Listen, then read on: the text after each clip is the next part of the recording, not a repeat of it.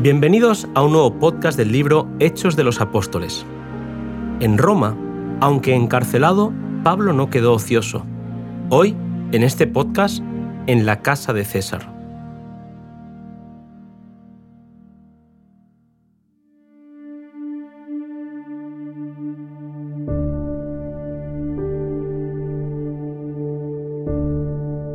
El Evangelio ha logrado siempre sus mayores éxitos entre las clases humildes.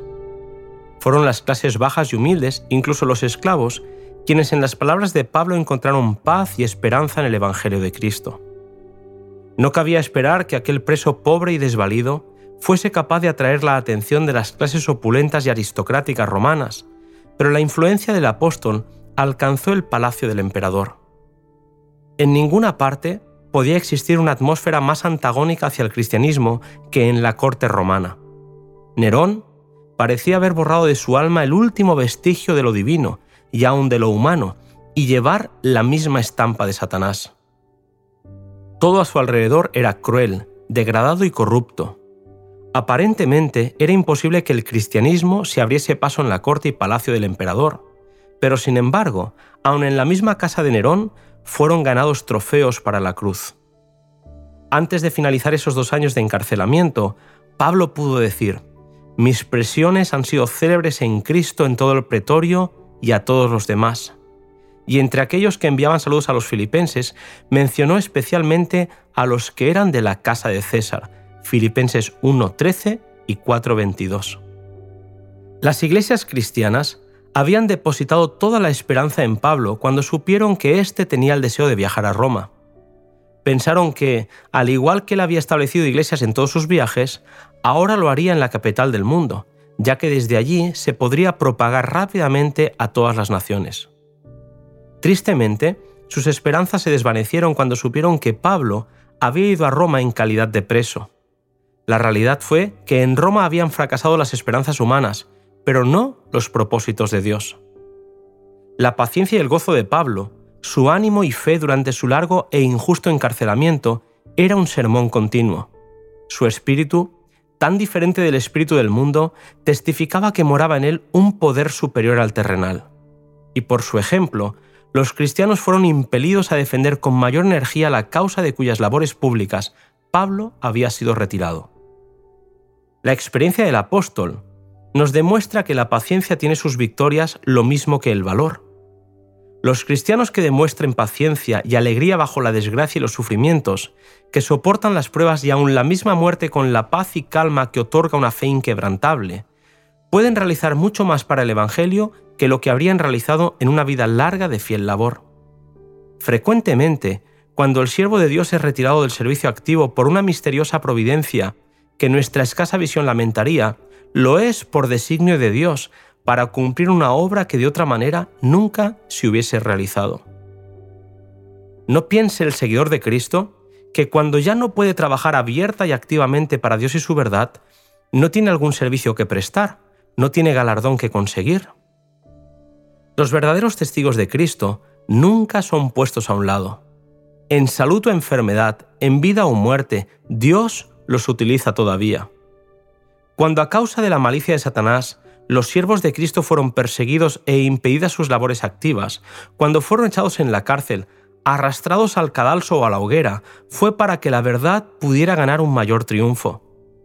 Cuando estos fieles testigos sellaron su testimonio con su sangre, muchas almas, hasta entonces en duda e incertidumbre, se convencieron de la fe de Cristo y valerosamente se decidieron por él. De las cenizas de los mártires brotó una abundante cosecha para Dios. El celo y la fidelidad de Pablo y sus colaboradores, tanto como la fe y la obediencia de aquellos conversos al cristianismo, en circunstancias tan amenazadoras, reprenden la falta de fe y pereza del ministro de Cristo. El apóstol no se dejó llevar por las apariencias y por los imposibles, y por la fe presentó el Evangelio a los mismos siervos del César, y entre los que oyeron hubo algunos que decidieron obedecer a cualquier precio. ¿Se sienten algunos tentados a presentar sus dificultades como excusa para no testificar en favor de Jesús? Consideren la situación de los discípulos en la casa de César, la depravación del emperador y el libertinaje de la corte. Difícilmente podremos imaginarnos circunstancias más desfavorables para una vida religiosa y que ocasionen mayor sacrificio u oposición que aquellas en que se hallaban estos conversos. Sin embargo, en medio de dificultades y peligros, mantuvieron su fidelidad. Aquel cuyo corazón está resuelto a servir a Dios encontrará oportunidades para testificar en su favor las dificultades serán impotentes para detener al que esté resuelto a buscar primero el reino de Dios y su justicia. Por el poder adquirido en la oración y el estudio de la palabra, buscará la virtud y abandonará el vicio. Mirando a Jesús, el autor y consumador de la fe, quien soportó la contradicción de los pecadores contra sí mismo, el creyente afrontará voluntariamente y con valor el desprecio y la burla. Aquel cuya palabra es verdad promete ayuda y gracia suficientes para toda circunstancia. Sus brazos eternos rodean el alma que se vuelve a Él en busca de ayuda. Por su propio ejemplo, el Salvador ha demostrado que sus seguidores pueden estar en el mundo y con todo no ser del mundo. No vino para participar de sus ilusorios placeres, para dejarse influir por sus costumbres y seguir sus prácticas, sino para hacer la voluntad de su Padre, para buscar y salvar a los perdidos. Con este propósito, el cristiano puede permanecer sin contaminación en cualquier circunstancia. No es fuera de la prueba, sino en medio de ella, donde se desarrolla el carácter cristiano. Expuestos a las contrariedades y a la oposición, los seguidores de Cristo son inducidos a ejercer mayor vigilancia y a orar más fervientemente al poderoso auxiliador. Las duras pruebas soportadas por la gracia de Dios desarrollan paciencia, vigilancia, fortaleza y profunda y permanente confianza en Dios.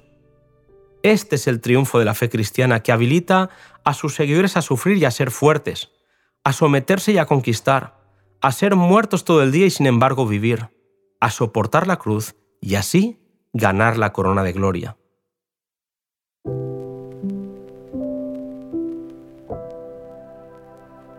En toda circunstancia y en todo lugar, a pesar de las apariencias, en todas partes se ha de plantar la semilla y esperar que el Espíritu pueda dar fruto. Seguimos con nuestra lectura de Hechos de los Apóstoles.